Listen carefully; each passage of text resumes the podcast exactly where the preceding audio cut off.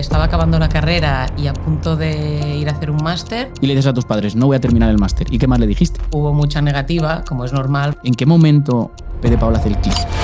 Estalla y tú dices, hostia puta lo que tenemos entre manos. Paola Saspluas. Yo creo que el éxito es una palabra muy peligrosa. Darte cuenta y entender que no eres el mejor haciéndolo todo. Es como, como una olla a presión con muchas cosas. Todas deben ser buenas. Me imagino que habría gente que no te contestaba, habría gente que sí, otra que decía, ¿tú quién eres? ¿Esto qué es? Yo no podía dar un retorno monetario, tenía que pedir casi favores. A gente que no conocía. ¿Y te los hacían? ¿Cuál es el secreto para que una celebridad tan importante como Beyoncé lleve tus joyas? Llevar P de Paola, en tu caso, a donde está, pues quizá tengas que prescindir de, de gente, ¿no? Yo he perdido bastantes amigos. Se generan tensiones muy difíciles de gestionar emocionalmente. Aproximadamente cuánto factura P de Paola. La que he liado.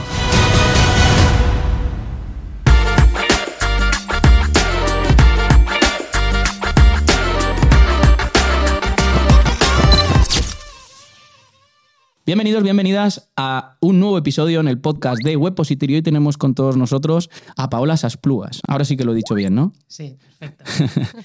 Eh, cofundadora de la marca de joyería P de Paola. Una marca que ha tenido un crecimiento bestial, que es súper, súper, súper conocida y que tiene una gran diferenciación eh, con otras muchas marcas, ¿verdad? Visto desde la perspectiva personal es difícil decirlo, pero bueno, de entrada, gracias por invitarme y, y un placer hablar del tema. Es un placer que estés aquí. Vamos a hablar de un montón de cosas, así que vamos ya directamente con la primera sección que define nuestro podcast, que es Camino hacia el éxito y mentalidad. Y la primera pregunta y obligatoria es, ¿qué os llevó a ti y a tu hermano, porque sé que fuisteis los dos, eh, fundar P de Paola? Y sobre todo, más importante, ¿por qué? Te diría que P de Paola es un hobby venido a más. Un hobby venido a más. Sí. Em, yo siempre me apetecía este tema de crear joyas, era un- algo muy personal mío que me ayudaba a escapar de, mm, de arquitectura, que es un poco lo que estudié. Estudiaste arquitectura. Sí. ¿Y eso te ha venido bien para, para el tema de las joyas ahora? ¿O te ha beneficiado o, o sin más?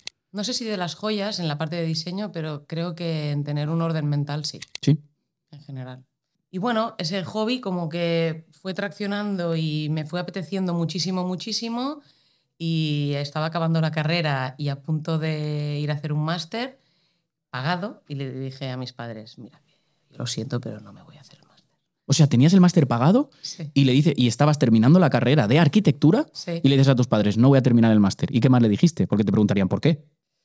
Bueno, eh, tengo este proyecto que en ese momento era bastante hippie, tengo que admitir. ¿Cómo era ese proyecto en ese momento? Bueno, pues algo muy mm, full friends and family, me refiero, hacía pulseras en mi habitación de, que- de piso de estudiante, tenía post-its con nombres, em, tenía un blogspot, creo, en ese Sí, momento. sí, sí. De aquel momento, sí. Y ¿Aquel momento de qué, de qué fecha estamos hablando aproximadamente? ¿2000, 2018, 2018? sí, Ujú, ahora uf, ya he perdido la noción del tiempo, 7 o 8. ujú. Lo estaba como gozando mucho y, y veía que, si más no, me daba para vivir a mí. Dejémoslo así.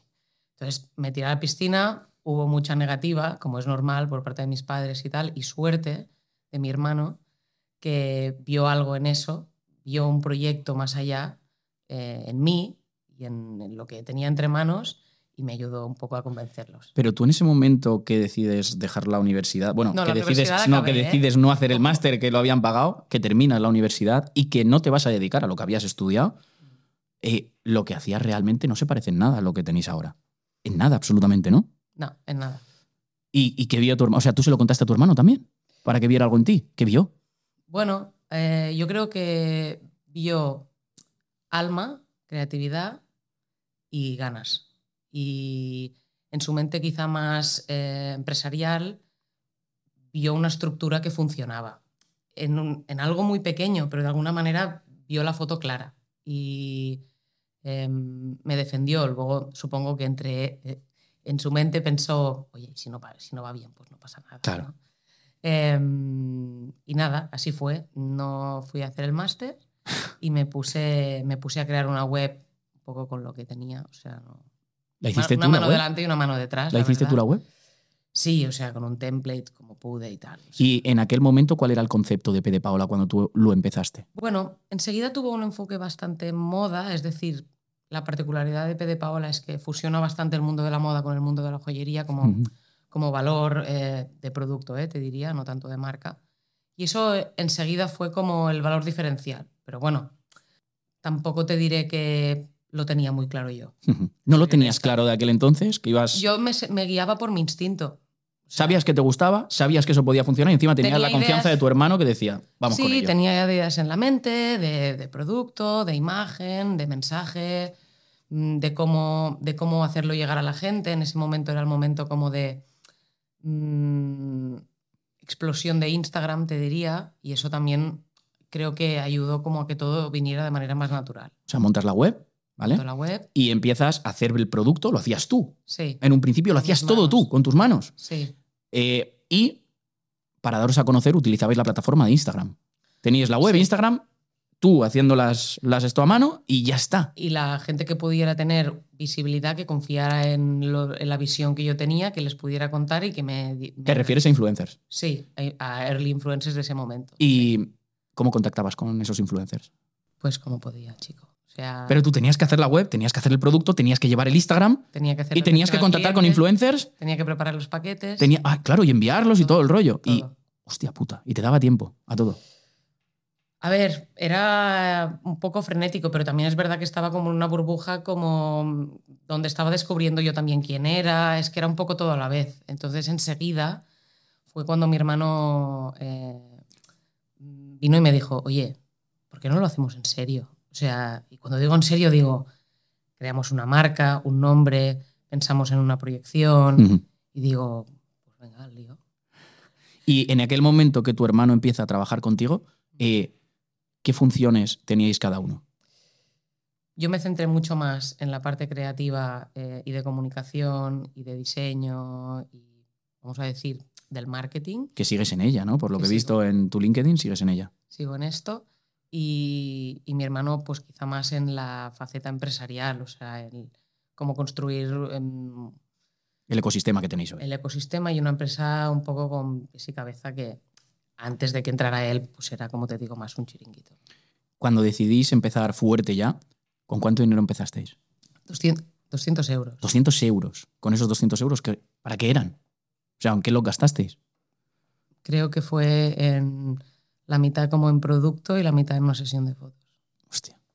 ¿Y qué dificultad te encontraste de aquel entonces cuando la marca pues, no era conocida?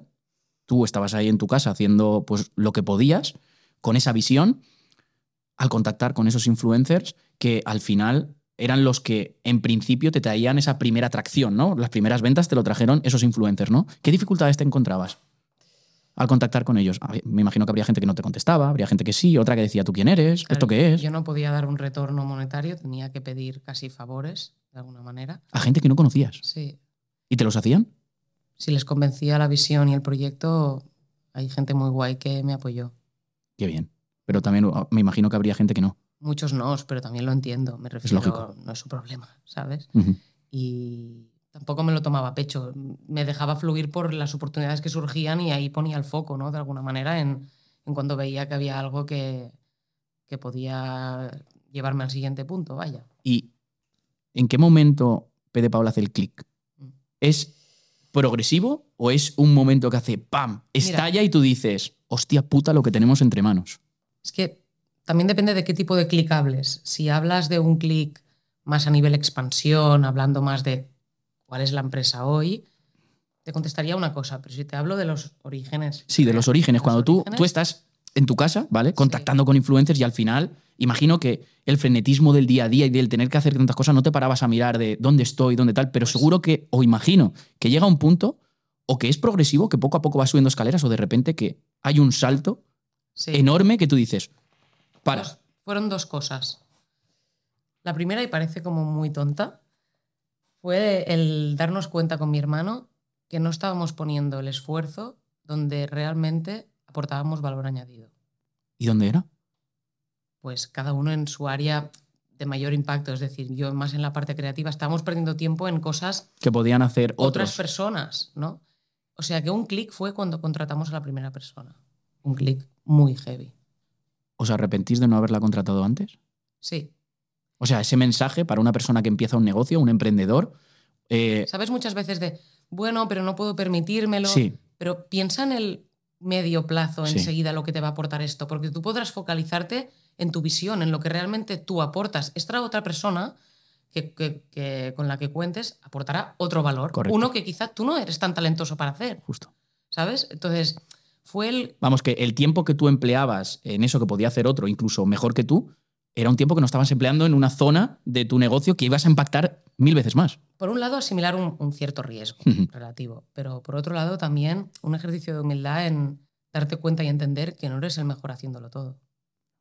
A veces no es, no es ese, mm, ese ego, sino muchas veces el querer controlar, ¿no? Sí, pero tienes que deshacerte de esto. Entonces, el consejo que, que nos das a todos los, los emprendedores, a toda la gente que nos esté viendo y escuchando, es ese: es cuanto antes delegues las cosas eh, en las que no eres bueno, mejor te irá, ¿no? O sea, te arrepientes realmente de no haberlo hecho antes. Sí, me arrepiento de no haberlo hecho. Ese es el primer punto de inflexión, pero me has dicho Sí. dos.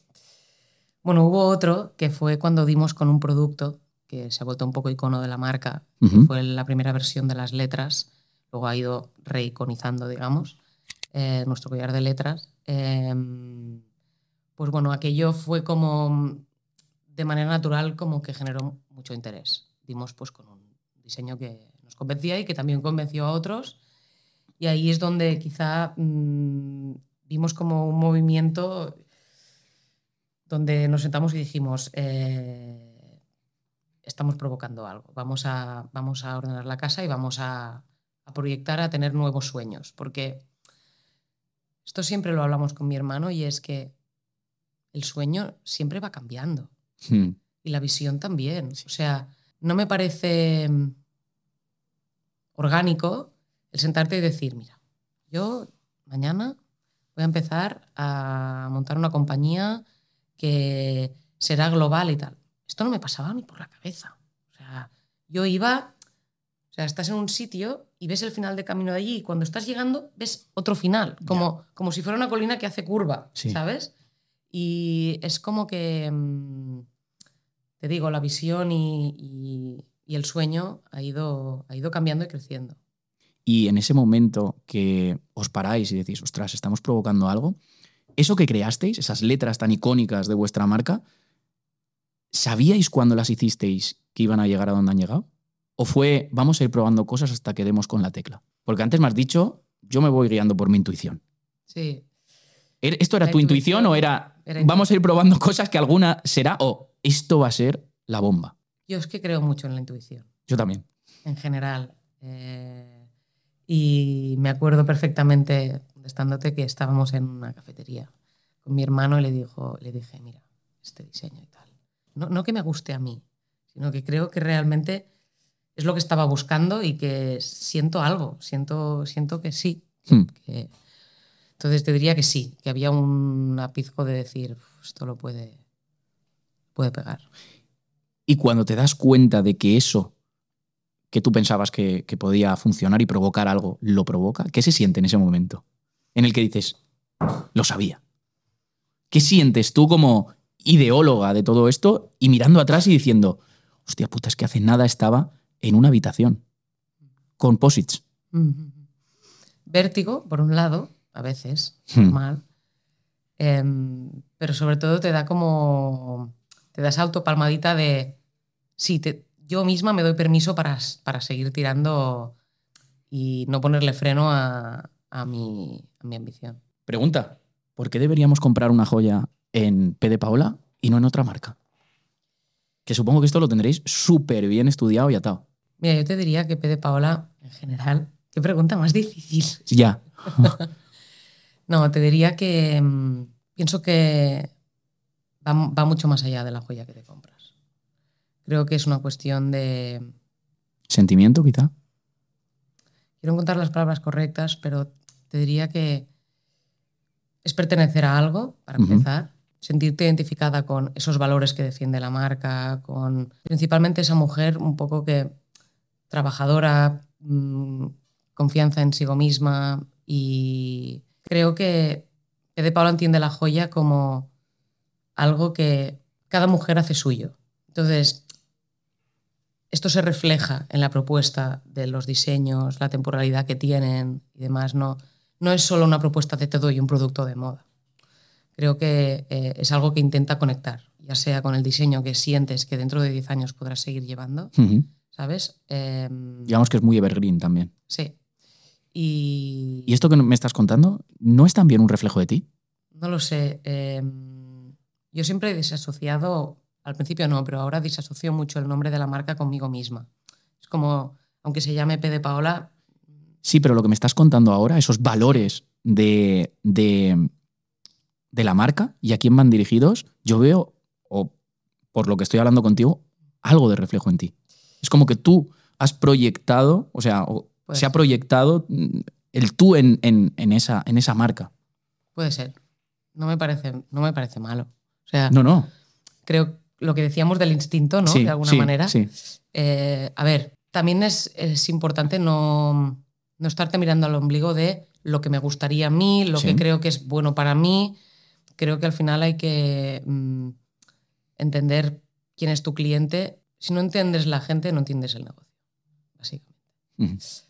Pero es verdad que a la hora de crear y fundamentar algo, que es una propuesta que intentas que sea nueva y diferente, siempre hay algo en ti. Es que no puede algo Sí. tuyo. Y si lo disasocias, quizá ya no es personal, entonces ya no es especial. Entonces, sí, no reniego de mí misma. Si tiene algo mío, pues de, de coña. Y es parte también del éxito. Pepe de Paula. No lo sé. A ver, no me hagas esa pregunta porque si digo- no lo sé. Eh, yo creo que el éxito es una palabra muy peligrosa.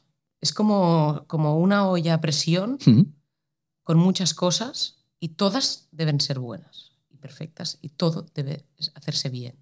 Cuando dicen, ¿por qué? ¿Por qué la clave del éxito? ¿Por qué uno tiene éxito o otro no? Hay tantas variables que entran en juego que creo que al final pasa por intentar hacerlo todo, absolutamente todo, lo mejor que sepas y puedas y te ayuden. Con lo que me estás diciendo, ¿crees que Pepe de Paola ha tenido éxito? No me digas que no. Sí. Ah. Está, es- está en Digo, ya vías- so- solo falta vender joyas en la luna. Lo Si que no- te digo, que, que nunca tienes la sensación de, de haber llegado, siempre de estar yendo. Lo que me has comentado, voy a llegar al objetivo, pero voy a otro camino. Y quiero Sí. otro, y quiero otro, y quiero Supongo otro. que a ti te pasa lo mismo. Es, yo lo llamo ambición, Sí. ¿no? Sí. Y nunca es- estar satisfecho en ese sentido con lo que. con- digo, coño, pues ya. Hoy quiero X. Y cuando llegues ahí, ¿qué? Vas a querer más.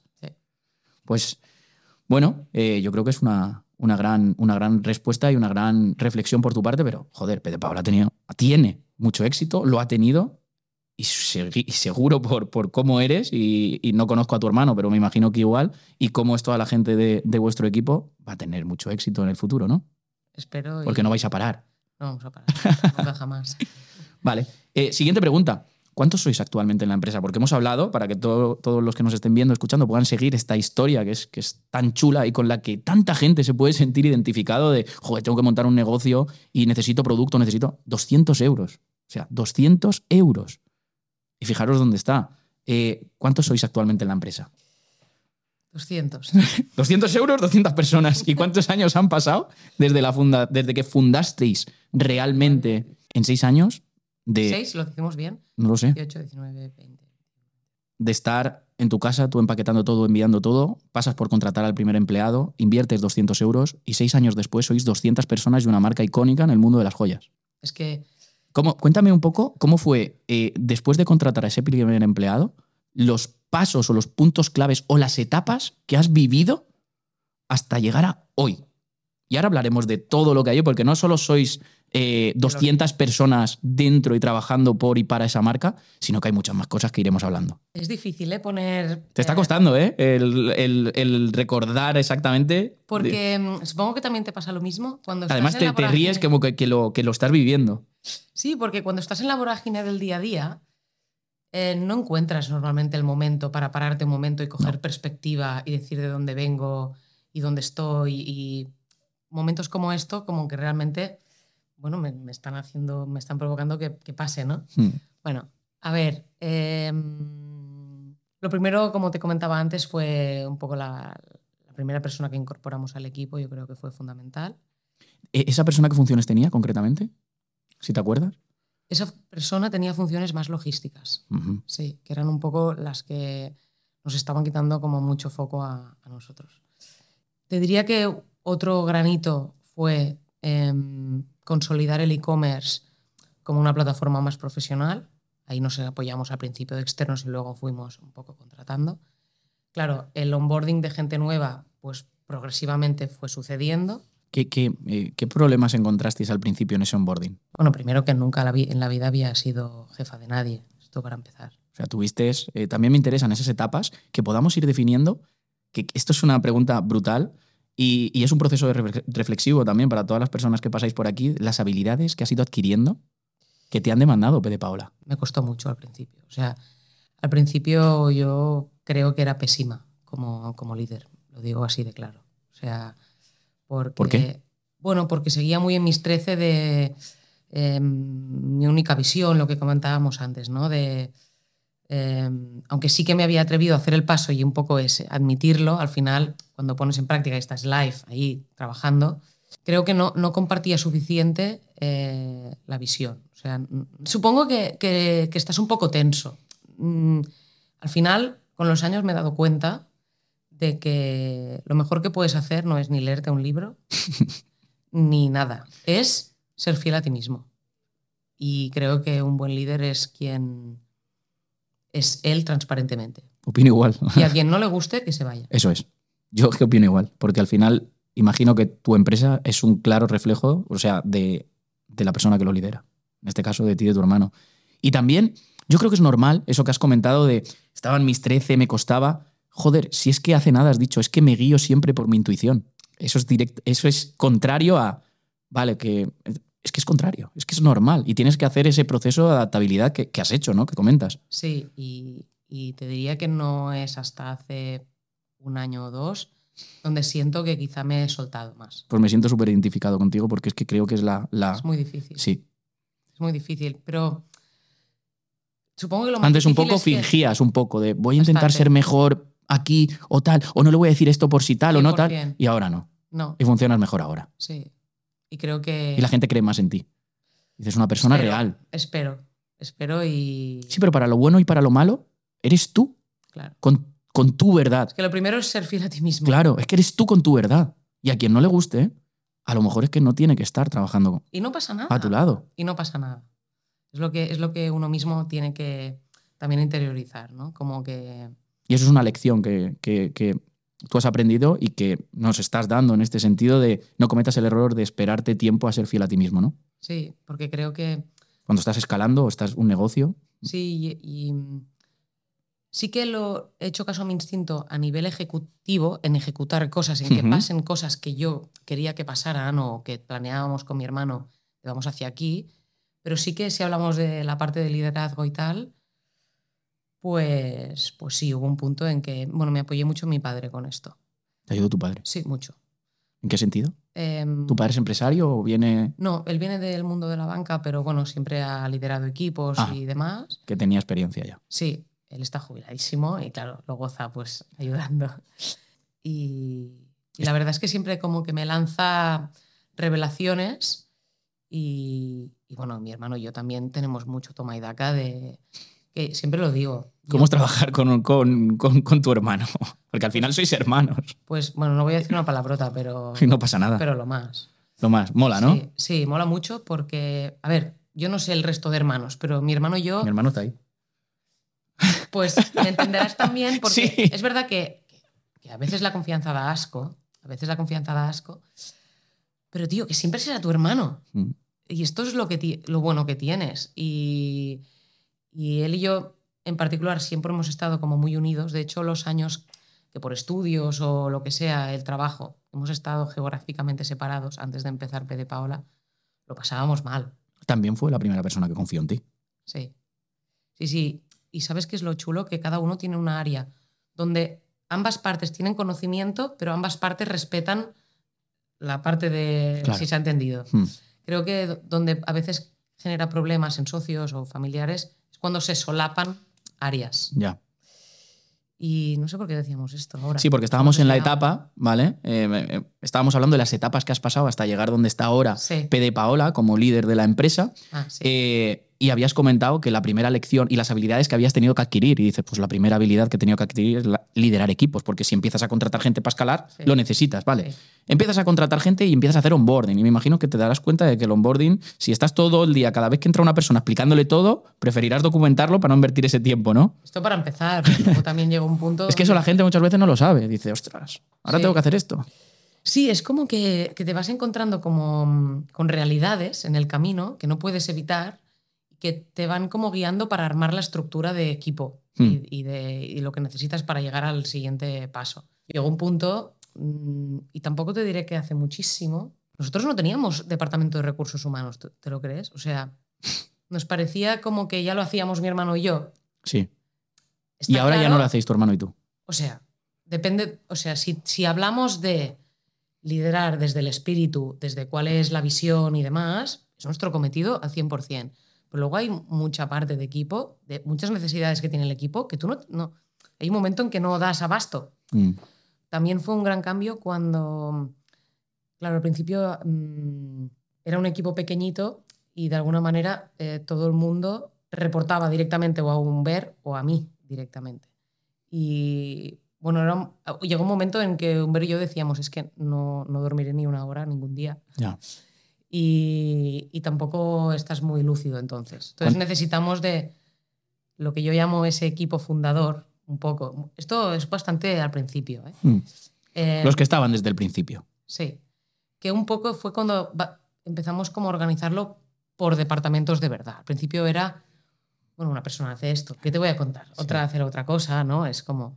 Y esas personas que tú dices equipo fundador, en realidad son las personas que han vivido todo el crecimiento y saben perfectamente todos los entresijos de P de Paola, lo que Sí. hay, lo que no hay, lo que se quiere, lo que se no quiere, que no es lo mismo que una persona que entró hace tres meses, que ya entra con una estructura montada. Sí, y es que además, yo siempre lo digo, que es que en realidad es suyo el proyecto, Hmm. me refiero. Porque han, han generado como en, en su área de cero ellos. Entonces, es como que se respeta su área como algo que han creado ellos y que es suyo, ¿sabes? Nosotros solo como que, mm, mi hermano y yo como que unimos los puntos, de alguna manera. No sé si me explico. Sí, sí. Y ese es el segundo paso, ese equipo Sí. fundador y se empiezan Sí. a, a crear eh, pues esos departamentos. ¿Y qué más? Hasta llegar a donde estáis, porque eh, nacisteis solo online, pero ahora no sois online. ¿Qué ha pasado? Vale. ¿Y por qué? Mira, creo que fue hubo un clic muy bestia cuando entendimos que no éramos una web que vendía cosas, sino que éramos una marca. Y enten- entender eso nos implicó entender que la presencia de esa marca, para que fuera real y fuera cultural, que es lo que tienen las marcas que conectan, eh, es omnicanal, no, no está en, en una pantalla. Hmm. O sea, en tu pantalla estás cuando trabajas en el sofá, pero también vas por la calle, también estás con amigos, también haces deporte Sí. y haces muchas cosas. Con eso entendido es cuando empezamos a, hablar, empezamos a abrir el canal wholesale al principio, que sigue a día de hoy siendo un pilar importantísimo, que era la venta de nuestro producto a pues, eh, puntos de venta de joyería multimarca. Y ya lo siguiente fue entender que para vivir la full experience tenía que ser una tienda P de Paola. ¿no? Que la primera fue en Barcelona, ¿no? la primera fue en Barcelona, ¿Hace cuánto abristeis esa tienda? un año y medio. Es que lo del retail es como lo reciente, Mm. último. Y pues desde entonces hemos abierto 20, 20 tiendas tenéis. ¿En España Propias. o fuera de España?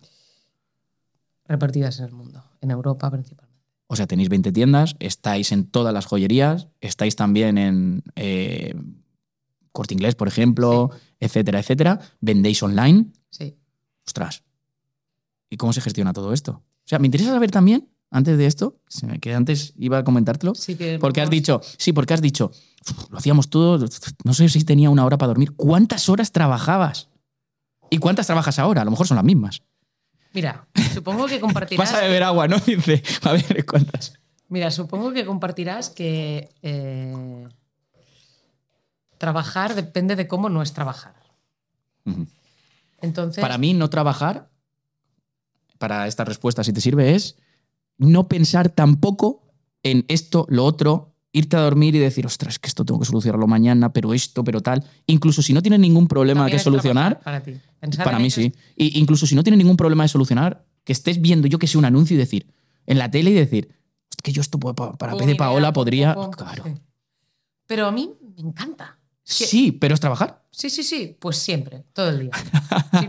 No hay ningún momento, Es que no hay ningún momento del día donde ahora. tengas la mente en nuestra- blanco. du- Durante nuestra conversación hemos dicho cosas, he visto cosas en esta oficina. Brrr. La mente, la mente está todo el día. Hmm. Y yo creo que. Bueno, cada uno tendrá su método. Pero cuando he intentado negar esos pensamientos o negar eh, trabajar lo que el cuerpo me pidiera. lo has intentado entonces. Sí. A ver, al final también tengo una familia, tengo una nena y tal. ¿Y qué ha pasado? A ver, ahí sí que encuentras más el balance porque hay como unas horas, hay un tiempo en tu día que es imposible que entres al tajo de estar pensando en ideas o cosas que tienes que hacer o tal, porque tienes una cosita ahí que, que ya que fluye y desde que tengo a la niña, pues los fines de semana quizá el día se acorta un poco, se acorta de trabajo, estoy como muy concentrada, pero no quita que si de repente a mí me apetece a las 12 de la noche meterme a, a escribir una idea que he tenido, a veces, no sé si te ha pasado, Hmm. sueño una cosa de una idea o algo que me soluciona una- un problema que tenía y tal, y ¡fu! 3 de la mañana, cojo un papel y me vuelvo a dormir porque sé que si no, a las 9 no me acordaré. Es que es verdad. Y entonces, a donde iba a parar es que, más allá de encontrar tu tiempo cualitativo para la familia, que me parece, vamos, necesario, bueno, luego hablaremos de otro tema. Parezco yo la entrevistadora. Pero Mejor. em, mi opinión es que no, hay, no, no tienes que negar lo que el cuerpo y la mente te pida, porque creo que entonces es como que te estás haciendo trampas al solitario y entras en un bucle de, como digo, para mí todo esto no es trabajar, porque me encanta, es como mi hobby. Hmm. Una pregunta que siempre me gusta hacer es, en el momento en el que hacéis eh, el tema de las letras y se convierte en, en ese icono de vuestra marca, ¿tú en ese momento sabías que ibais a llegar a donde estáis, a donde estáis hoy? No, No lo sabías, ni lo pensabas. no, ni Decías, con esto vamos a estar aquí. No lo proyectabas. Proyectaba, si esta es la distancia desde, desde el lanzamiento, Hasta donde estáis hoy. si, si mi cuerpo es la, porque no nos vea, la, la distancia de desde el principio a donde estamos ahora, yo veía pues, hasta la barbilla. Porque mi mente no estaba entrenada para ver más allá. ¿Y ahora? Sí, Ahora está entrenada para ver más allá. sí. ¿Dónde proyectas de aquí a un año P de Paola? Marca global presente en todo el mundo. En todo el mundo quiere decir también Asia, por ejemplo. Sí, ¿Estáis abriendo allí? estamos trabajando en ello. ¿Es difícil? Sí, ¿Cuán difícil es abrir mercado en, por ejemplo, fuera de Europa? Es muy difícil porque hay temas culturales. No puedes ir solo para empezar. Nuestra envergadura no, no, no es lo que pensamos que sea mejor. Entonces, de alguna manera, eh, es mucho más arriesgado. O sea, lo que you cannot feel, lo que no puedes sentir, al final parece como un ente aparte y, y es imposible entender al 100% la cultura de allí y, por tanto, dar pasos. No equivocarte es, es más difícil. Y se nota que es algo que has vivido. Que no me estás diciendo la teoría, porque aquí tuvimos, entre- estuvimos entrevistando a una persona que se dedica al comercio internacional, que era Visila Bococo, y justo dijo lo mismo que tú. Lo primero, el choque cultural, luego las dificultades que tienes logísticas, etcétera, etcétera. Sí. Entonces se nota que has vivido, que, has- que estás viviendo eso, que lo has vivido de alguna forma y que no estás diciendo, no, porque. O sea, y eso es, eso es importante. Eh, otra pregunta importante: ¿cuál es el secreto para que una celebridad tan importante como Beyoncé eh, lleve tus joyas? Mira, esta pregunta me, me la han hecho más de una vez. y Sí. Pero algo, algo- algún secreto habrá. ¿Fue por vuestra parte o por la suya? Ella entró en la web o donde fuera y digo, me la compro. No lo sé. Ah, ¿no lo sabes? ¿No, sabes si la compró, si fue una estrategia vuestra de marketing? Eso sí, que lo sabrás. No, no fue una estrategia nuestra de marketing. Vale, ella Que fue y lo compró. Que, le demos difusión cuando alguien Sí, eso sí. relevante que, Sí, nos, eso que sí. nos parezca bien. Pero fue ella la que directamente fue a por vosotros a decir, me gusta esto, lo compro y punto. No sé si ella es su estilista. Sí, bueno. Ahí no lo sé. Mm. Un día a ver si la conozco. Pero no, a ver. em, lo primero te diría es tener un buen producto, un producto que te convenza. Esto es lo primero. Mm. Lo decías ¿cómo sucede? Pues tener algo que estés muy convencido, una propuesta de diseño en que, que pienses que, que, puede, que puede gustar. Lo segundo, supongo que tenerla en el sitio correcto. Mm, No lo sé si la vio en un showroom, no tengo ni idea. Este tipo de cosas, no sé, al final no sabes muy bien cómo acaban pasando. O sea, metes un porcentaje de suerte también. Sí. Y, pero luego también te digo otra cosa. Me hace mucha ilusión cuando alguien como Beyoncé lleva nuestras joyas. Hombre, no para menos, ¿no? Sí, mucha ilusión. Pero me hace igual o más ilusión cuando voy por la calle y me cruzo, me cruzo a alguien, porque me siento más reflejada con ella. Me cruzo a alguien y digo, estoy para pararla y decirla, Hola, que soy Paola, ¿no? ¿qué, qué te he visto? y, ¿Te pasa frecuentemente? sí, a ver, en España me pasa y es muy guay. ¿Y cómo impacta en vuestro negocio, en vuestra cuenta de resultados, que personas de la talla de Beyoncé lleven esas joyas? Aparte con todo lo que vosotros lo aprovecháis para hacer marketing, Mm. que es cojonudo. Sí. Eh, está claro que sí, sí que influencia, impacta. Al final es gente que tiene un micrófono enorme y gente con la que la gente confía para inspirarse, ¿no? En muchos sentidos. Pues en el tema de, de la moda, uno de ellos. Y sí que se nota, se nota. Ahora ya hay muchas eh, influencers que llevan vuestras joyas, muchísima gente. Me imagino que incluso las podrán pedir. Ya no seréis vosotros los que vais a por ellos, sino que os lo piden. ¿Esto es así? ¿Pasasteis de pedir a que os lo pidan? Sí que nos piden, pero también vamos muy de nosotros. Vale. O sea, both. Pero ahora es mucho más fácil que te acepten. Sí, que antes. Tienes la credibilidad un poco más. Vale, pero ahora estáis en un punto que no estabais al principio. ¿Cómo llegaron vuestras primeras ventas recurrentes? No la primera, sino vuestras primeras ventas recurrentes que tú decías. En el momento que tú empezaste a decir, ya hay un- una pequeña rueda y puedo empezar a escalar o a trabajar otras cosas y no tener que estar yo detrás de hacer una venta de otra, de otra, de otra. ¿Qué canal fue? Eh, Eh, ver. ¿Cómo fue? El orgánico, es decir, cómo el orgánico te traía tráfico orgánico en la parte de... ¿Por búsquedas de marca? ¿O cómo? No, es decir, de manera orgánica, eh, nuestra cuenta de, de redes y demás iba teniendo visibilidad y iba traccionando y eso te iba trayendo tráfico. O sea, las redes sociales era lo que más ventas te daba al principio. Concretamente sociales. Instagram, Y ¿no? luego también está la parte paid de, de meta y tal. Sí, hacíais, hacíais bastante paid, ¿no? Hacemos, hacemos. Ahora haréis mucho más. Sí. O sea, Luego entraremos la ahí. idea quizá es, es, es Es hacer menos, tanto. ¿no? Sí. Sí, sí, porque eso es como, como un bucle un poco sin fin, Hmm, peligroso. hmm, sí. Que hubo un ecosistema que ha terminado. Luego lo hablaremos. ¿Qué dificultades has encontrado en este proceso? Dificultades, ¿vale? No, antes hemos hablado de etapas y habilidades adquiridas. Dificultades, que tú digas, joder, joder, joder, joder, y esto no te lo cuentan. ¿Desde más en, en el embrión o te refieres? En todo, incluso, y te hablo de entorno, te hablo de contexto, te hablo de superación, te hablo de la persona en la que has tenido que convertirte. Para que P de Paula esté donde esté. Te hablo de toda esa parte que no se ve Mm. Mira, y que puede afectar a la persona y tiene que hacer una gestión emocional muchas veces increíble. yo he perdido bastantes amigos. Me ha pasado. O sea, el mensaje es que si quieres invertir, o sea, si quieres No sé si llevar P de Paola, en, en tu caso, ¿vale? Eh, a dónde está, pues quizá tengas que prescindir de, de gente, ¿no? A ver, es un poco duro este, mens- este mensaje que acabas de decir. A ver, Has pero perdido amigos, ¿por qué? quizá por mi culpa por no haber invertido suficiente tiempo en ellos.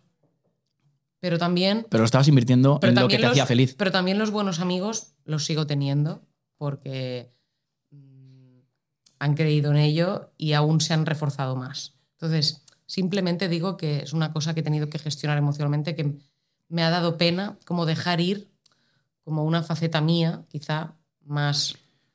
Que a lo mejor esa esas personas no entendían No el por qué te No estabas estaba ahí. sacrificando tanto, el por qué no estabas ahí, el por qué. Sí. em, Y otros entendían, es que es lo que tiene que hacer y vamos a apoyarla. 100%. O sea, hay un poco esa doble. Y esto pasa. Y, mm, pero al igual que sientes que hay gente que se te acerca Ya, ya. y bueno, Pero la detectas enseguida, ¿no? Sí.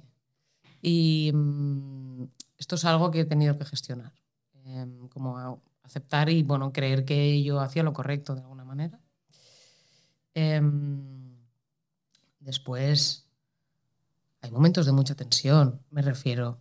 Eh, por mucho que estemos diciendo marca de éxito, veas una cuenta, fotos bonitas y todo, todo lo sexy en general, eh, de caras adentro, hay momentos muy, eh, muy estresantes. Em, tomar decisiones difíciles en cuanto a si invierto aquí o no, mm, momentos en que se generan tensiones.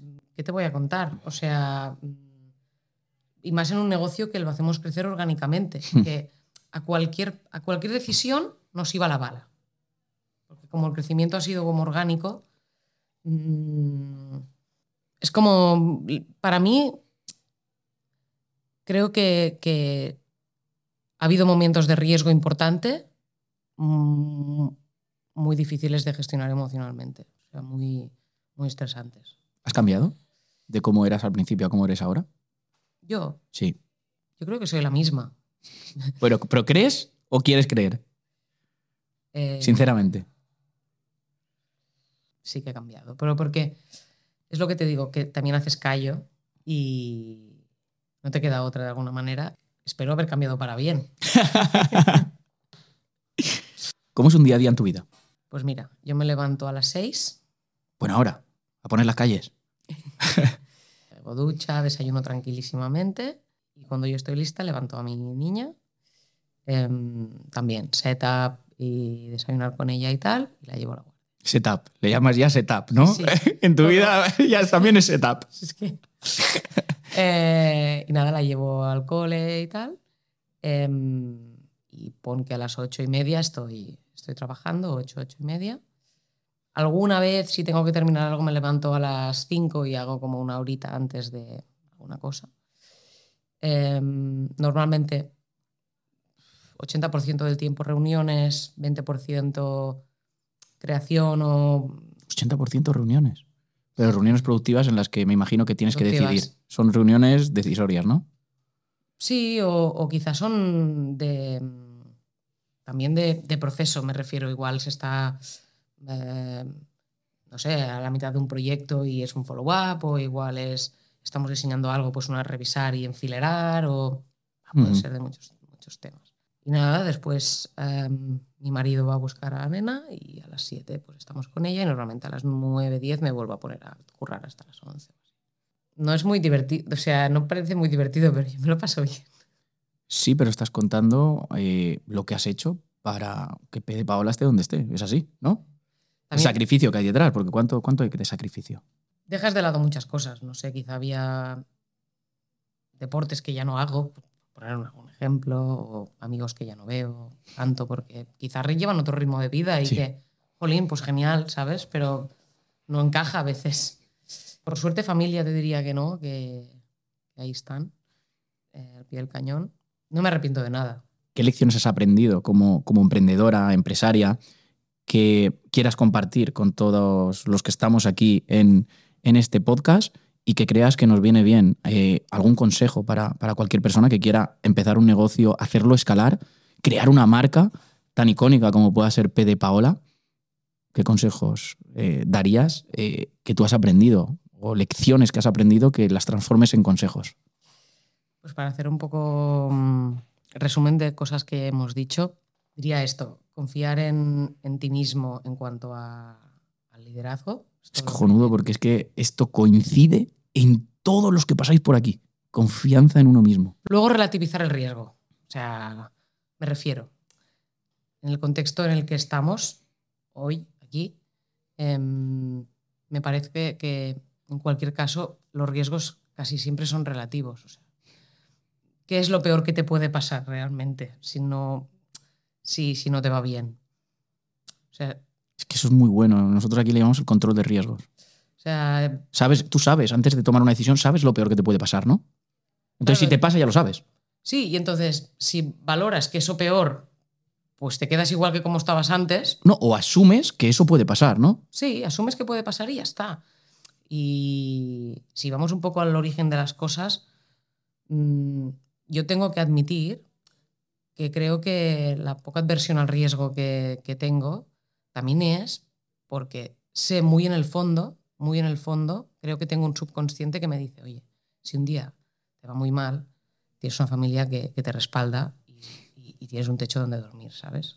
O sea que tampoco quiero ser hipócrita porque lo- el- la ponderación del riesgo de cada uno es relativo Depende del contexto también. del contexto familiar muchísimo.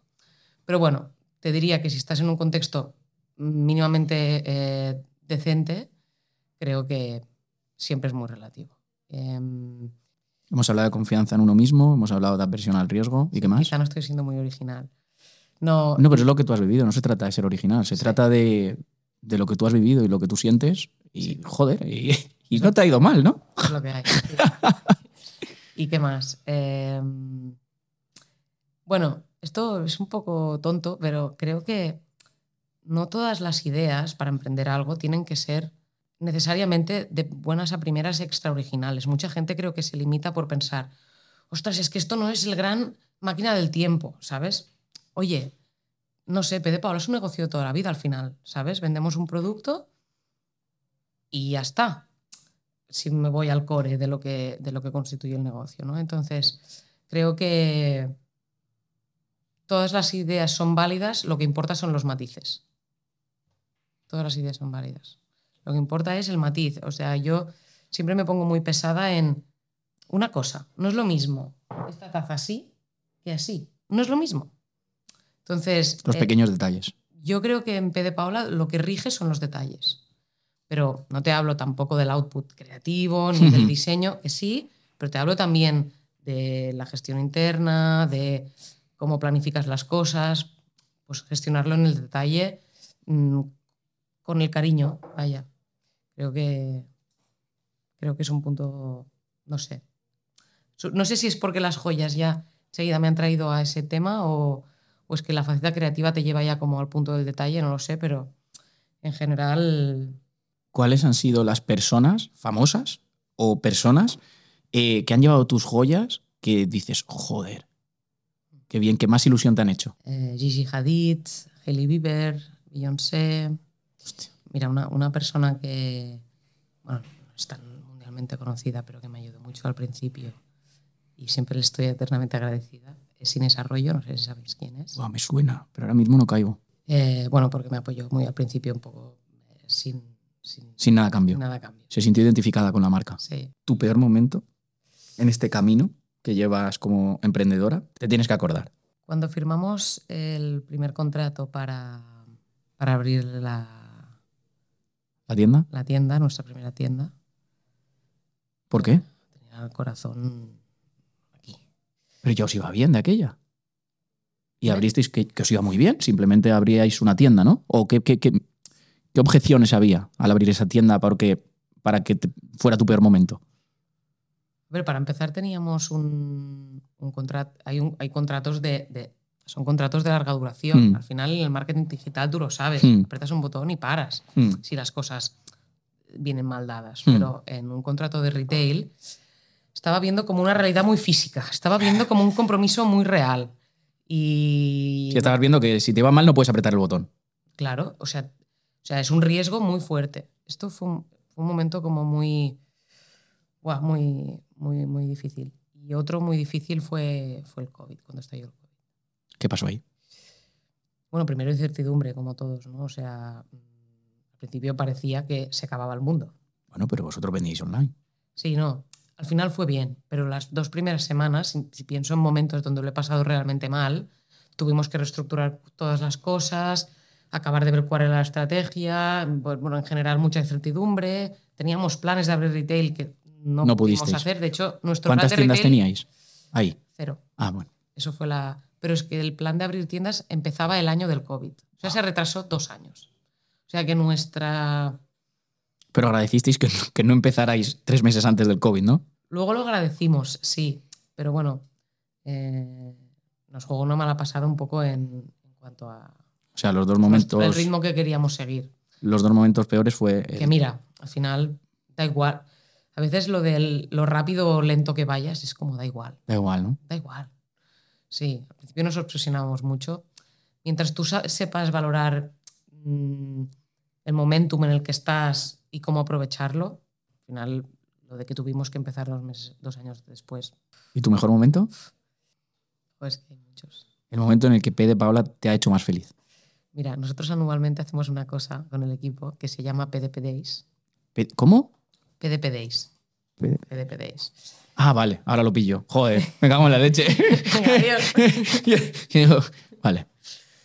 ¿En qué consisten los PDP Days? Empezamos el año pasado. Eh, pues consisten en tres días, todos, los de la compañía. ¿Los 200?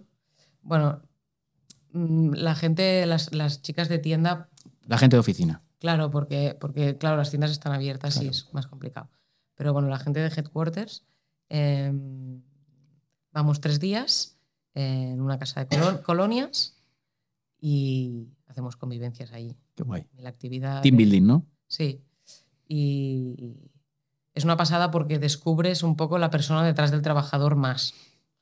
Y a ellos a ti también. Y tú también. Bueno, es, no sé, se vuelve como todo más personal. Y es muy guay. Qué guay. el pasado fue una pasada. Este año lo tenemos más difícil porque, claro, el, el equipo ya va con unas expectativas. Eso pasa siempre. Sí, sí. Pero. ¿Dónde está el límite, no? Hay veces que te preguntas, ¿dónde está el límite? ¿Hasta cuándo, ¿Hasta cuándo puedo llegar a sorprender, no? Sí. No, bueno, a ver, yo te lo digo porque a mí me, son días que me hacen feliz porque te sales un poco de la rutina, como que ves las cosas de otra perspectiva y tal. Te podría decir momentos icónicos de la marca que también me han hecho mucha ilusión. Cuando abrimos la, la la primera tienda en Madrid, fue como, fue como la confirmación de que todo ese paso que estábamos dando en retail era una buena idea. Entonces sentí como que con todo esto del, del marketing digital, que, bueno, que está un poco en entredicho, ¿no? Según cómo a veces y tal.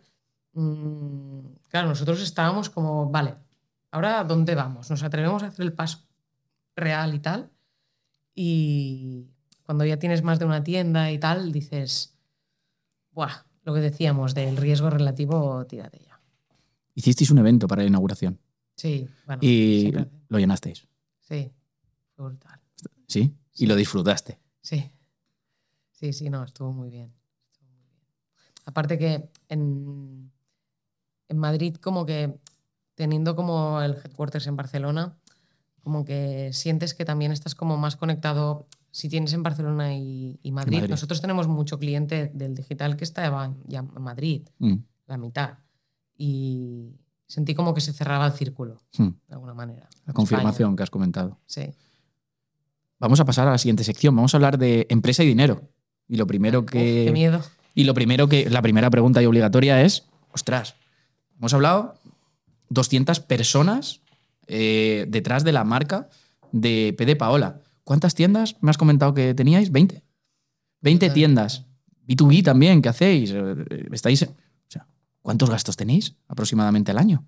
A ver, te diría que el volumen principal se centra en, en equipo, Eh, Y luego- 200. sí, en, en equipo. Eh, luego hay una parte importante eh, de lo que es eh, el CAP, es decir, el- el- la parte de alquileres y demás de, de- Mm. de retail.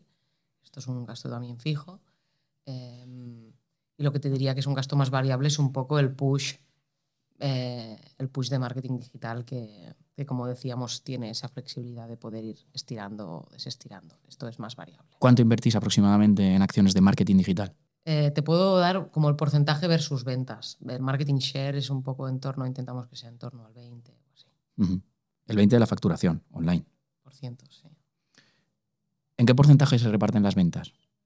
Online, B2B, eh, tiendas físicas.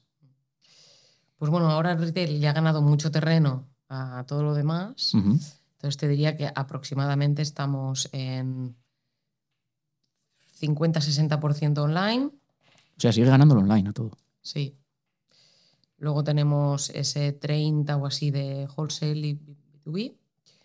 Y va como cada vez ganando más terreno con ese 20 eh, el retail También vais abriendo más puntos de venta. también. O sea, claro. es una consecuencia de seguir eh, haciendo esa expansión ¿no? por todo el mundo. La no idea es un por- poco eh, democratizar los, los porcentiles y que, que realmente se pueda considerar omnicanal de verdad ¿Y dónde, de esos tres canales, dónde estáis teniendo más porcentaje de crecimiento en el retail. en el retail? Claro. ¿Invirtiendo menos o invirtiendo más? Es un tipo de inversión diferente, porque eh, es en el CAPEX de la tienda en sí. Mm. Es verdad que tienes eh, el coste un poco de- del equipo de tienda y tal, que es eh, fijo. Y lo vemos más como una amortización a, años, ¿sabes? Entonces, te diría que a, di- a día de hoy es como más. Bueno, nos parece como el foco más interesante de negocio ahora mismo. ¿Y en qué países se vende más? Bueno, en cómputo general te Sí. diría que mm, Francia, Italia, eh, UK están en el top, seguido de España y Alemania. O sea, por encima esos países que España.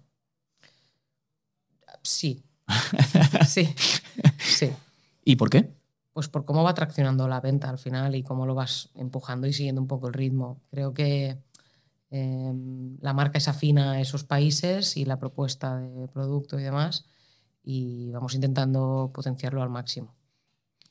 Pregunta. ¿Aproximadamente cuánto factura Pede Paola? A 23, 20, ¿Al mes? ¿O al año? Como tú lo quieras hacer. bueno, te doy horquilla al año. Claro. 2022, por ejemplo. Sí, bueno, entre 30 y 50. Entre 30 y 50 con todo. Y los porcentajes ya los hemos comentado antes. El 60 se lo lleva al online. ¿Cuáles son vuestros siguientes objetivos? O sea, una, una pequeña reflexión. O sea, algo que empiezas en tu habitación está en torno a los 30 y 50 millones. En seis años. Cuando tú haces esa reflexión, ¿qué piensas? La que he liado. Y y te cuestionas y dices, joder, no sé ni cómo, ¿no? Y dices, Sí, sí que sabes cómo, ¿eh? no, me refiero que no te has parado a punto por punto, vale, ahora aquí, vale, ahora aquí, vale, ahora aquí, sino que, que a lo mejor el frenetismo ese dices, Sí, sí, sí. ¿pero qué sup- cojones? Sí, sí, supongo que también te- pasa que. Que bueno, que. Es que son cifras muy bestias. Son muy bestias. Todo es relativo, porque depende con, con qué te compares, es algo Hombre, muy ya, pequeño, claro. pero se- es considerable. Y orgullosa, vaya. Hombre, no, claro. Sí, sí. Ahora la visión es ya por fin llevarlo a, a la a marca global, significa expandirse dentro de Europa primero como foco en el retail y luego eh, pasar un poco, cruzar un poco el charco para, para, para también coger presencia allí un poco más en la cultura. Al final España ha sido como donde hemos nacido y la marca la conoces mm, como que puede estar en la sangre de la, de la gente más y en los otros eh, lugares vamos más de vacío, ¿no? Y es Mm. como más frío. Entonces queremos como que, que se vaya replicando esto en, en los otros lugares, ¿no? Ujú. Un poco repartir, repartir la visión. Planes ambiciosos. Sí, sí. Bueno, es que es lo que decías tú antes, que el límite te lo pones tú Te lo pones según tú. la ambición que tú tengas. Te lo no sé si te ha pasado, pero muchas veces dices, voy a llegar hasta aquí. Y de repente ves otro que ha llegado más y dices, ¿es que se puede? Si soy yo el que me ha puesto este límite, pero qué narices, porque hasta aquí. Claro, claro. Y también es lícito decir, yo hasta aquí estoy bien. Tampoco es Pero malo. yo decir- creo que, o todos los que pasáis por aquí, y, y tú especialmente, yo creo que tú no vas a decir ahora mismo, a lo mejor en un futuro sí, porque todos cambiamos de opinión, de aquí estoy bien. Por lo que te veo, cuando llegas ahí vas a decir, aquí est- estaba bien. Claro, pero porque te mueve un poco el construir. O Mm. sea, es lo que disfrutas construyendo. Y, y sientes que si no tampoco evolucionas como persona. Es Mm. que al final la persona, como decías antes, si has cambiado o no, en realidad sí, porque creces a, a la, a la par que crece el proyecto. Es Mm. como, el proyecto eres tú. Hablamos de marketing digital, porque al final sois nativos digitales. Empezasteis con una somos web y el online fue el inicio de lo que sois hoy. Sí. Y sigue siendo un 60%, o sea, con todas las tiendas que tenéis, todos los puntos de venta, todo 60% online. O sea, joder. ¿Cuáles son las acciones de marketing digital que mejor os funcionan hoy? Pues mira, eh, por la parte de orgánico, hay mucha parte de activaciones en físico, pero que se trasladan al digital y es donde tienen el impacto. Muchas veces se entiende como hago una acción en el físico para que impacte en el físico, cuando en realidad donde más impacta es en el digital. Y para vosotros mejor, porque los costes se reducen. Sí. Entonces ahí es de- intentamos echarle mucha creatividad para hacer em, acciones, activaciones o creatividades en calle que puedan un poco dar, dar vida y, y ser pues, divertidas y atractivas. Esas poco. son las offline. Sí, los offline, pero que impactan en el online, por eso te Ujú. lo digo, porque para nosotros como que tienen importancia ahí. Luego está la parte de influencer marketing, obviamente, como hemos dicho, que nos da un poco ese spread y altavoz. Y luego está toda la parte del paid en el meta y TikTok y tal, para, bueno, pues para captar un poco más eh, tráfico en web, un poco más, más directo. Ahí es donde creo que hay el challenge. A día de hoy no soy súper experta, te admitiré, me refiero a que no estoy metida en la parte técnica. Quizá yo soy más la que arma, arma el mensaje, ¿no? Mm. Arma como la, la- la- el mensaje en la botella y Y tienes el equipo técnico que lo, El que lo implementa, lo pone en marcha, etcétera, el etcétera. equipo con un poco de difusión y los que Mm. saben y los que manejan un poco las ideas y venidas de presupuesto, te diría que está más involucrado eh, mi hermano que yo. Pero sí que sé eh, que, que está siendo un reto ahora mismo, en general. Pues por todo lo que ha pasado, temas de privacidad, eh, en general, cómo se han disparado los costes. Se han disparado muchísimo. Y yo tampoco soy experto, ¿eh? Por eso tengo ahí al equipo que lo hace mucho mejor que yo. Pero bueno, estamos de acuerdo en que había un paradigma Sí, y ahora hay otro. y ahora hay otra cosa y quizá esa era Hawkers, digamos, Hay que adaptarse. es, eh, es otra cosa y tampoco... Y si las pones por orden de impacto, ¿qué acciones de marketing digital tiene? Hemos hablado de cuáles funcionan más, pero hazme de esas tres que me has dicho el ranking. La que más impacta con menos esfuerzo, la segunda que más impacta con menos esfuerzo y menos coste, y la tercera que más O impacta. sea, estás diciendo impacta en ventas, sí. en rentabilidad o En rentabilidad. ventas. Bueno, eso ah, podemos entrar ahí. Porque claro, en ventas eh, te diría la parte paid de, de ads, pero en rentabilidad no. Porque te gastas mucho. Bueno, porque es muy difícil encontrar el balance. De, de realmente... Y en rentabilidad. Creo que, que es como muy... Puede llegar a ser un muy engañabobos. En rentabilidad te diría explotar de manera creativa tus redes nativas. Es lo que te da un crecimiento más real. Al final, toda la parte del pay es como, como, como que es edulcorar el resultado. Porque tampoco es un canal del todo, del todo de fidelización. No, claro. Estás impactando, sobre todo cuando tú estás haciendo ads en redes sociales, estás impactando cuando la gente se está entreteniendo. que es para lo que se crearon las redes sociales. Claro. Para crear una adicción y entretenerte y hacerte así y que solo veas lo que te gusta. Claro. Entonces, a ver, es como que una cosa va bien para el corto plazo, pero no es para el largo plazo.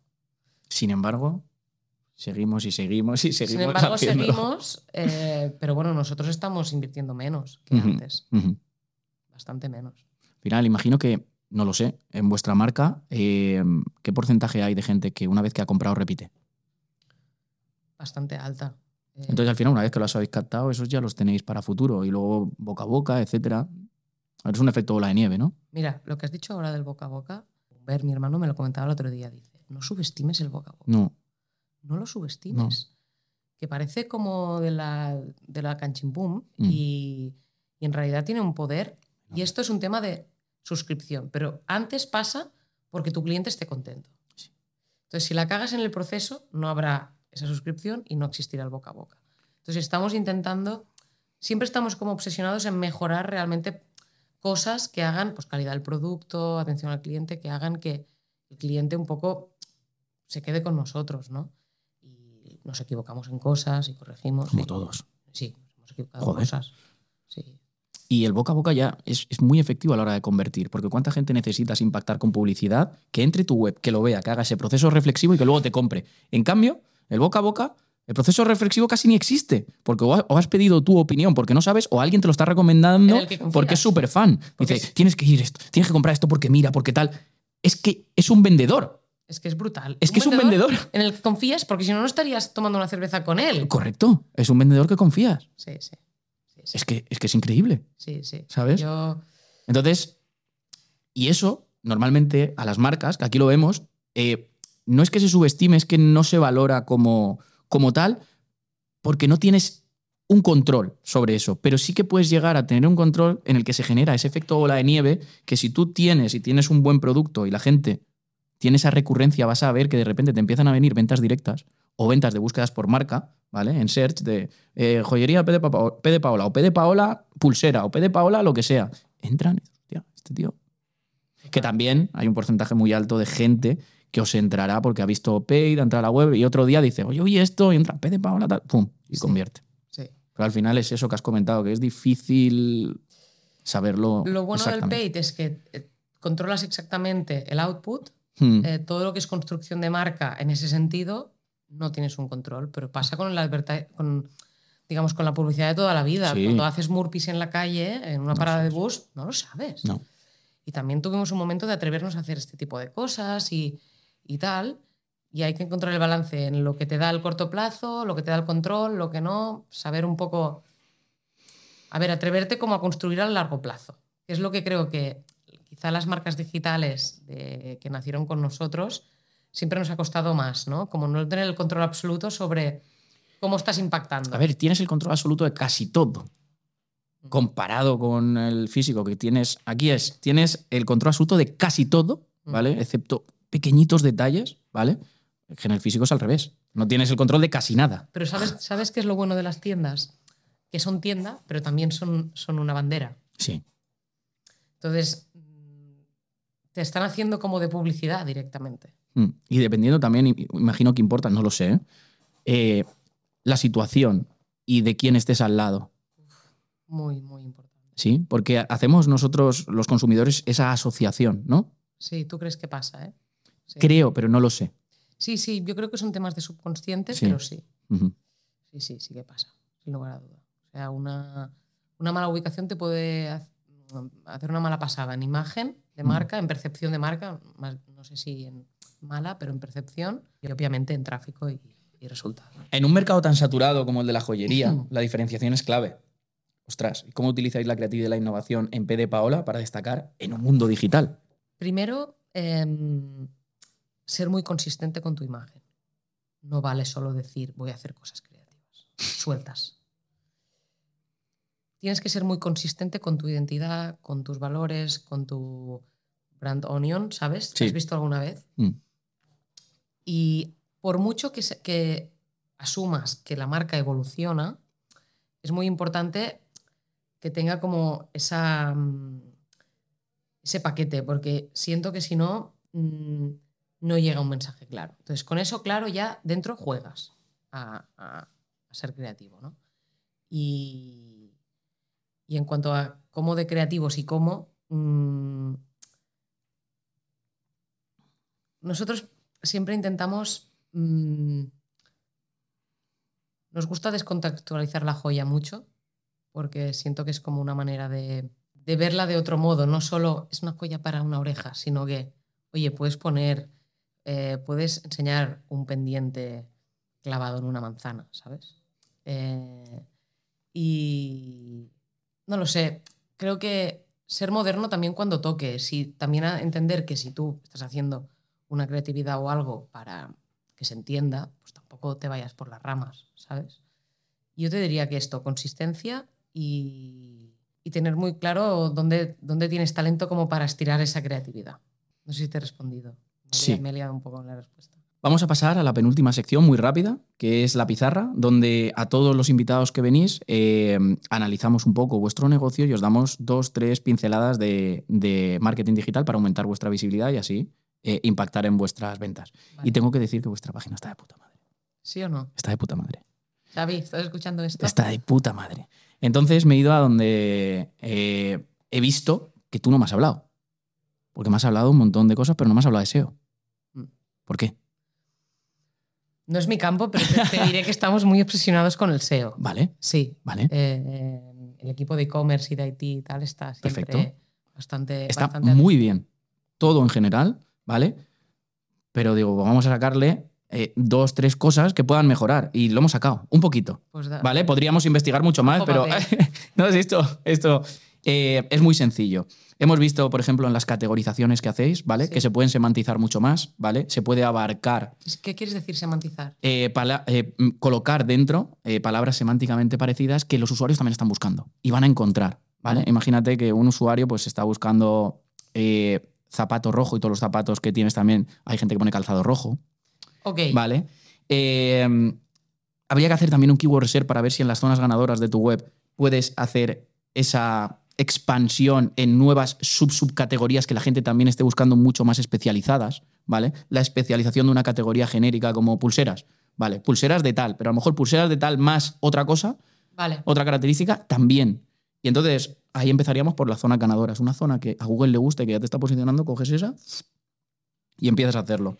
Meter un poquito más de contenido, ¿vale? Igual que hacéis en la ficha de producto con ese acordeón para no joder el diseño, porque sí que es verdad que la parte de arriba está cojonuda, esa que vas pasando con el- las etiquetas, que nosotros también Sí. lo usamos en, en la web de, de Webpositor Academy, que es el estilo Google, que tú lo vas pasando Sí. así con el dedo. Sí. Eh, aspectos técnicos, no quiero entrar, pero hay uno muy relevante. Cuando te vas a la ficha de producto, hay varios enlaces internos que apuntan a URLs parametrizadas. Esas Vale. URLs parametrizadas no quieres que aparezcan en Google, pero las estás enlazando, con lo cual Google va a estar ahí. Esto es un aspecto técnico, es un poco rollo. No, no, no, Vale. no, te estoy pillando, ¿eh? Va, vale. Eh, pero seguro que mucha gente que nos esté viendo dirá, este tío es un friki. No, no. Vale. creo- además, creo que. que, a- que Sabes dónde está, que sí. te refieres? ¿Vale? Entonces eso al final, esa fuerza que nosotros distribuimos a través de los enlaces, Sí. eh, la estamos desperdiciando. O sea, tú, tú votarías que eso no, no tuviera enlace directamente.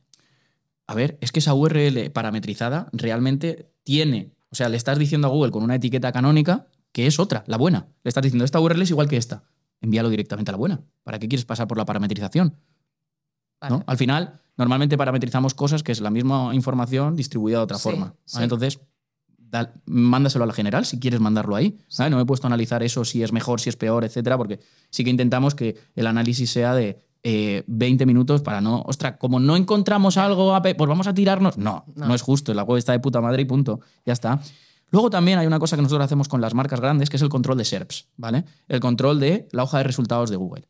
Si P de Paola es una marca que se busca mucho, eh, está bien que tú aparezcas primero, pero los que aparecen segundos, terceros y cuartos venden por ti. Y si yo entro ahora mismo y pongo P de Paola o no sé cuáles han sido las palabras clave, y por ejemplo, Puja, puja por P de Paola. bien, eso, eso al final, si vende P de Paola, se ve repercutido en ti, ¿vale? Eh, a mí me interesa más que cuando una persona eh, pincha en el tercer resultado, por ejemplo, no sé qué palabra clave era, eh, que era el corte inglés, entrabas y daba error. No podía vender tu producto. Pero ha entrado. Entonces, la gente que vende por mí también hay que controlar que está poniéndolo bien, que está todo bien, etcétera, etcétera. Y luego, pues, ver si merece la pena trabajar las location pages, ¿vale? En alguna de las zonas. Como por ejemplo es una location page, pues joyería en tal, en Madrid, en tal, en no sé qué, en no sé cuánto, en no sé quinto. Que si tenéis una joyería en Madrid, una tienda física, pues no tenéis ahora mismo, o no hemos identificado, ¿vale? Porque esto Mm. ha sido rápido, eh, una ficha local tampoco, ¿vale? Cuando dices una ficha local, ¿a qué te My? Business, ¿vale? Ah, No sé si está o no está, no lo habéis abierto, etcétera, etcétera. bueno, quizá no sale. Pones P de Paola Madrid y te sale, pero no Vale. está linkeado a joyería, quieres decir, ¿no? No, P de Paola Madrid no sé si salía. A lo mejor no, no pero, pero seguro que a Joyería Madrid eh, eso sí que no salía. Joyería Madrid, joyería tal, al final la gente está buscando una joyería y es otra forma de que descubra P de Paola. Sí. ¿vale? Porque al final la diferencia principal que nosotros vemos siempre que la gente pregunta entre SEO y PPC es que SEO cubres una necesidad, PPC estás eh, molestando a ese usuario, a no ser que sea eh, el paid que haces en, en search, ¿vale? En búsqueda, que no estás molestando porque al final el usuario lo ha buscado, pero en paid, joder, está haciendo otra cosa y tú estás siendo intrusivo realmente. Claro. Pero bueno, eh, y eso es un poco, también nos ha llamado un poco la atención, porque está de puta madre, eh, que tenéis ahora mismo dos ofertas. Tenéis la del 40% en, pero eso es hoy, no sé si cuántos dura, durará, en la segunda compra o en la segunda eh, prenda, no me- producto, no me acuerdo, y luego tenéis un 10% también, abajo del todo, un pequeñito. Al 10%, claro, es de la suscripción del. Justo. del- Y nos hemos fijado que sí que en el 40% generáis el carácter de urgencia, hasta te doy un 40%, pero porque lo uses algún día. Pero en el 10% no. No te suscribes y no te dice tienes hasta tal día, entonces tiene toda la vida el tío. Mm. Y ya está. Pero es que está, es que está de puta madre. Todo. O sea, la he revisado porque yo siempre hago lo mismo. Cojo la web y lo paso a una persona siempre aleatoria. Seguro que le dice lo mismo Deseo a todos los invitados. De, no, no, no, al revés. De SEO, de CRO y de. Y de mm, y de, joder, yo lo diré, y de mail marketing, etcétera, etcétera, varios departamentos, van aleatorios, ti, ti, ti, ti, y es que me lo han dicho, de que otra página está de puta madre. Es verdad, ¿eh? Gracias. No, Así, así, me- sí, seguro que si te pones a profundizar, sí, pero que no es lo normal. Y te puedes ver todos los episodios que empiezo a decir, hay una retaíla de cosas que flipas y no. Está, No, está tendré- genial. tendré en cuenta lo de las palabras del principio, el tema del, de las. Pero segu- seguramente el equipo, como tú has dicho, la- lo sabrá y muchas veces no implementamos o no priorizamos otras cosas. Eh, Esto está Eh, claro. Y es normal, es normal. Mm. Porque yo te estoy diciendo cosas sin saber un contexto.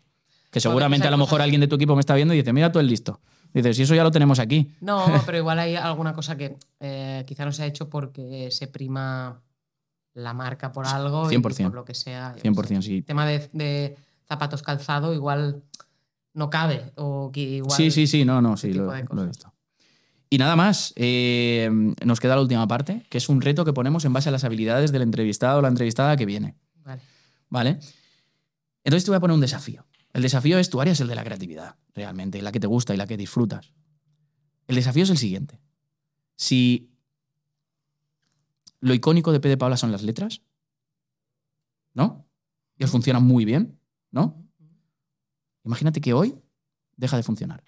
Como por ejemplo, cuando tú te metes en TikTok, hay cosas que funcionan hoy que dentro de seis meses ya no funcionan. Lo mismo que antes tenía dos millones de visitas, ahora tiene 200.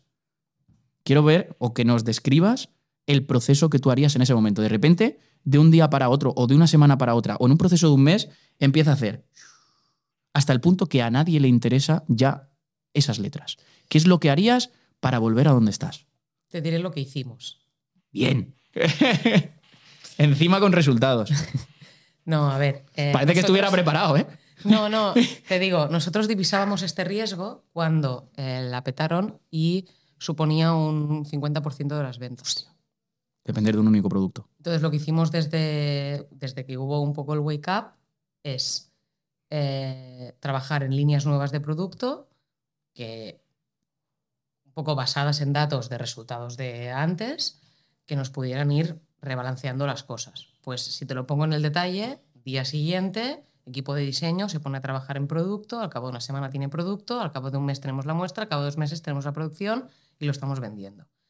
Esto fue un- ha sido un proceso, fue un proceso, si me voy cuatro años atrás, mm, tres años, de un año, bien, bien, entero, y ahora las letras pesan un 15%. Hostia. Del 50 al 15. Sí, Y estáis contentos. sí. O sea que es lo que volvería a hacer si me volviera a pasar con un Hero Product. Qué guay. Sí, como, vale, vivir del éxito, pero ya estar trabajando en que sabes que esto Puede caer. no está en caer, es que yo creo que, que el producto tiene como un, un ciclo de vida y es normal. Mm.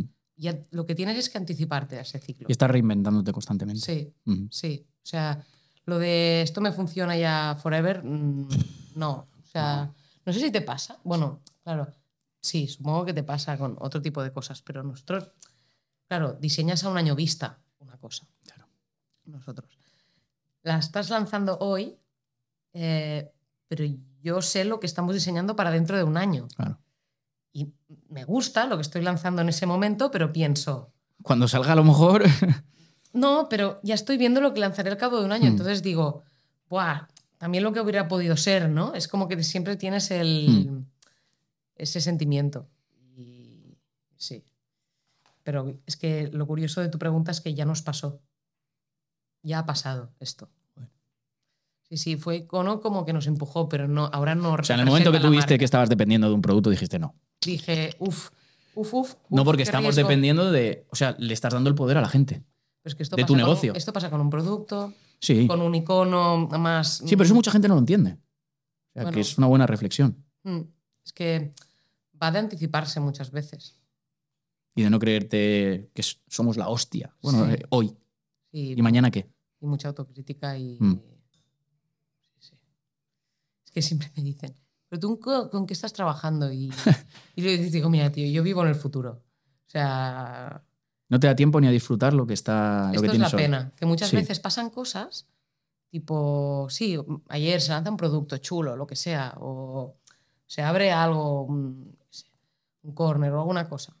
Y estás como metido en lo que pasará dentro de un año y eso como que está pasando. Mm, Y a veces con, con mi hermano siempre decimos, creo que tenemos que celebrar más las cosas. Sí. Como hacernos un poco más de autopalmadita de vez en cuando. Pero- Porque somos como que nos autoflagelamos. Pero tú fíjate que todos los que paséis por aquí me decís lo mismo. O sea, es, tenemos que. Pero nadie lo hace. Ya. Y, y la gente tiene éxito sin hacerlo. Aún no conozco a nadie que haya pasado por aquí que diga, no, yo cada vez que tal, fiestas, tal, no sé qué. Seguramente lo sabrá, pero no ha pasado por aquí aún. Es que creo que hay esa, esa sensación, un poco subconsciente, no sé, de que si lo celebras demasiado, estás augurando, o sea, ¿sabes qué Superstición. decir? O sea, Dices, ostras, si hago esto, a ver si luego me va a ir mal y va a ser porque tal. Y me. no lo sé. Sí.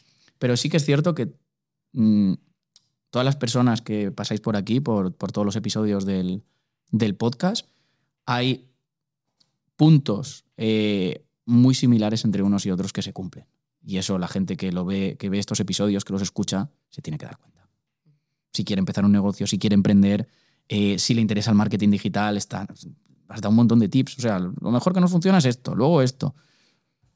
Y nada más. Eh, aquí acaba este episodio. Yo lo he disfrutado muchísimo. De todas las preguntas que tenía que escritas, yo creo que he dicho más. El guion no lo hemos seguido. Ha habido un momento que has dicho, parezco yo la entrevistadora y digo, mejor, porque estás, ¿sabes? Lo estás disfrutando. Yo lo he disfrutado mucho. Hemos aprendido un montón. Darte, mm, sobre todo, las gracias por la honestidad. No es fácil hacer esa, esas reflexiones que has hecho, abrirte incluso con lo económico, abrirte con mm, yo tuve este fallo, pero lo he corregido, he cambiado, tal. Eso es muy importante que una persona al final que venga aquí eh, de manera altruista, como yo digo, como tú has venido, eh, pues sea tan honesta, haya contestado a todo, no tenga problema, ni prisa, ni nada. Así que muchas gracias por, por venir, por aceptar la invitación y por esta masterclass que nos has dado de emprendimiento, de marketing y de un montón de cosas, de producto, por supuesto. Así que nada, agradecidos. Yo también he disfrutado mucho de, de este rato y gracias por contar eh, pues, conmigo y para lo que necesitéis, aquí estoy. Pues nada más, nos despedimos y nos vemos en el siguiente episodio.